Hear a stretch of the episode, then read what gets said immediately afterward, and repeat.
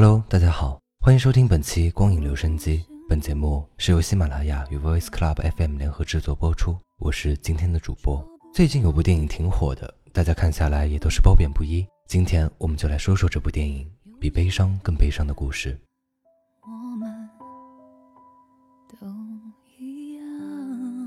这部电影改编自韩国同名电影，那不用我说，你们也知道了。车祸、癌症治不好，三要素他是一个也没落下。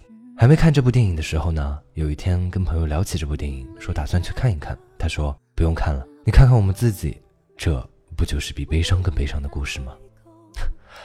其实，在我看来，这部电影并不悲伤，甚至有点好笑。大概大家的悲伤并不来自于它本身，而是来自于演员的演技。甚至是自己的情感，在我们的生活里，那些恋人未满、英年早逝、父母双亡的故事比比皆是。可是你看人家，人家活得不说光鲜亮丽，至少有滋有味。然后你再来看看我们今天说的这部电影，这部电影里，宋媛媛和张哲凯都是十六岁父母双亡。哼，这一点还真是挺巧的，不然他们怎么能凑一块呢？好吧，这就算了。两人睡在同一张床上十好几年，都是有达以上恋人未满的关系。直到男主觉得自己要凉了，然后开始发大招。你知道你自己绝症活不了多久，你早干嘛去了？人女孩跟你住一住就是十几年。说到这儿，你先别生气，你接着往后看呢。在张哲凯还有一年的时间就挂了的时候呢，他就想着必须得整点动静出来，他不能让他自己的生命就这样悄然无声的流逝了。于是我们可怜的牙医杨佑宁就出场了。真正比悲伤更悲伤的故事，这才刚刚上演。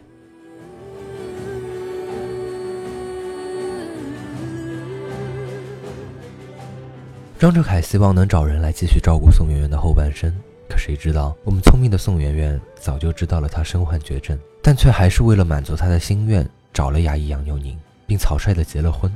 看到这儿，你是不是会觉得还挺感动的？毕竟宋媛媛为了张哲凯的遗愿，竟然跟一个自己不爱的人在一起了。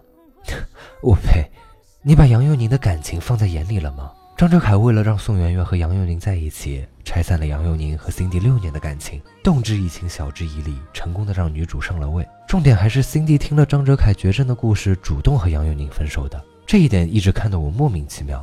你绝症，你还有理了吗？何必通过道德绑架去插手别人的感情呢？悲伤的杨佑宁通过张哲凯对 Cindy 的调查，发现自己深爱了六年的女人给自己戴了绿帽子，并且忍痛割爱的抛弃了，和宋媛媛在一起，并且结婚了。如果电影演到这儿就结束了，那么我还认为它只能算作一部不好看但还很正常的片子。但是更悲伤的是，宋媛媛结婚后发现自己并不爱杨佑宁，还是深深的爱着张哲凯，并且抛弃了杨佑宁，陪着张哲凯度过了生命最后的时光。在张哲凯死后，竟然还自杀殉情了。可怜的杨佑宁在一年之内遭遇了两次抛弃，真是比悲伤更悲伤。影片的最后一个镜头，杨佑宁跪在两个人的墓前痛哭流涕。在我看来，他大概是在为自己哭吧。虽然逝者为大，但不得不说，在故事里真正悲伤的只有他。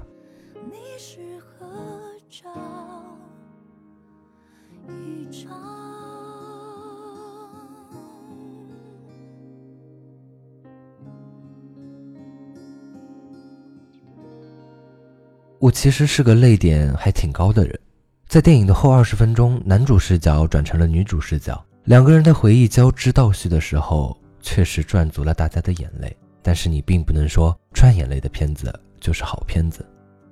这部电影从拍摄手法到演员的演技，以及电影里的一些场景布局，确实算得上不错。但是我买电影票可不是为了来看这些的。我并不想站在什么道德的制高点上来审视这部片子。但是它的剧情真的是毁三观。整个故事就是自我逃避的心机 boy 和自我伪装的绿茶婊互相无病呻吟，耽误了挺多年还没在一块儿，却把别人搅黄了的故事。影片中，张哲凯说：“如果爱能解释，就不会有人为此痛苦和悲伤。”说的好听，但是张哲凯给宋媛媛安排爱情，不惜用金钱去收买 Cindy，叫 Cindy 离开杨佑宁。当人家看不上这点钱的时候，张哲凯就用自己的健康问题进行道德绑架。是啊，爱是无法解释的，但是张哲凯安排的明明白白。大概就是他没法解释，所以他才能安排吧。宋媛媛就更别提了，在明知道杨佑宁有未婚妻的情况下，迎难而上当小三，逆袭上位，在骗走人家的结婚证之后，又说还是忘不了那个他，跟别人玩殉情去了。我其实真的不明白，宋媛媛才和张哲凯生活了十四年，可是父母却陪伴了她十六年，父母双亡你都挺过来了，现在你跟我说殉情，首先一点就是对生命的不尊重，其次宋媛媛那么爱张哲凯，甚至不惜去殉情也要陪他一起，那何必要再去伤害那些无辜的人呢？两个人的感情纠葛，那始终是两个人的事，何必给别人留下沉痛的伤害呢？善良一点不好吗？爱会让人变得自私，哪怕需要伤害别人来成全自己。生活中这样的人大有人在，但是你放在电影里，他就不太合适了吧？毕竟是一个具有舆论导向的东西，我们还是要稍微尊重一下现在社会的大方向吧。而且宋媛媛和张哲凯之间的所谓羁绊，也不过就是彼此陪伴了很长的一段时光，在这段时间里。他们一起经历了人生的青春期以及青年期，在这段时间里，他们一起生活、一起工作、一起读书，和我们正常人一样，也同样拥有这些人生的酸甜苦辣。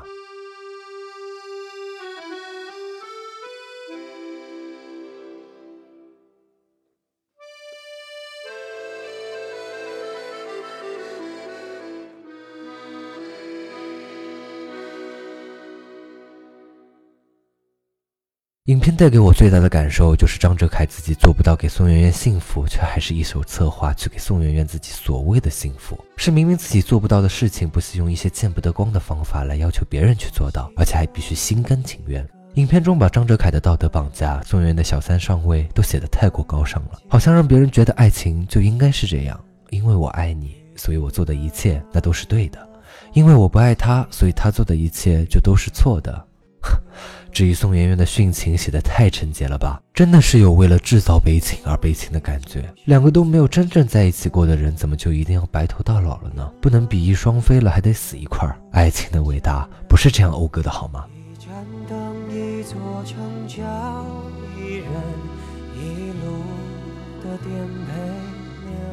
这部片子作为一部青春爱情电影。观影的大部分人群相对来说年纪还是比较轻的吧，刚出社会不久的年轻人，甚至未成年，这是人三观形成的重要时期。而这部片子能给到的作用，无疑是一剂毒药。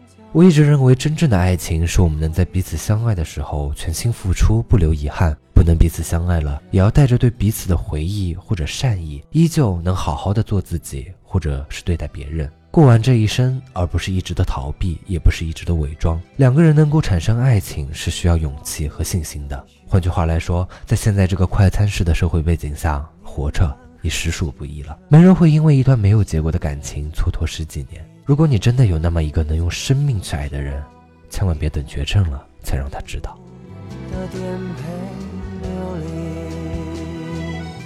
好了，本期的光影留声机就到这里了。时光荏苒，光影流声，我们下期节目再见。